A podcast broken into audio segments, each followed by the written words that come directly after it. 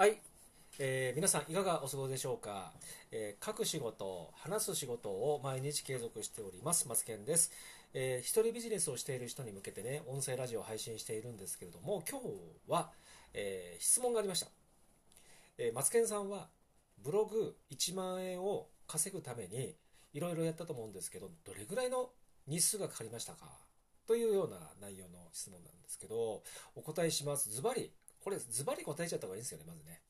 まずね、大体ね、8ヶ月目ぐらいだったと思いますね、ブログを始めて。えー書き始めて、えーブログにから、えー収益が上がったのは、え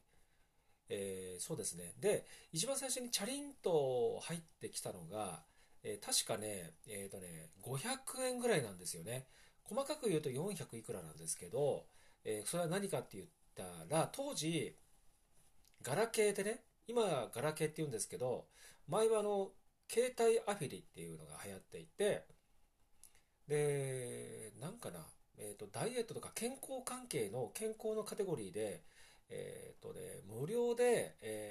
れをポチッとすると、え何かしら、え得られるよみたいなちょっとあまりよく覚えてないんですけど、えーね、そうなんですよ。無料でなんかすると、えー50円とか100いくらとかってもらえるやつが、一つのページに、えアフィリリンクを貼って、で、それでポチポチポチポチ押さられていたんですけど、なかなかそれで収入っていうのは収入ね、得られなかったんですけど、えーなんかね、9ヶ月目に入る手前ぐらいあたりに、チャリーンというのがあって、で、500円ぐらいなんですよね。めちゃくちゃ嬉しかったんですよね。はい、ということなんで、えーぜひですね、えー皆さんも諦めずに、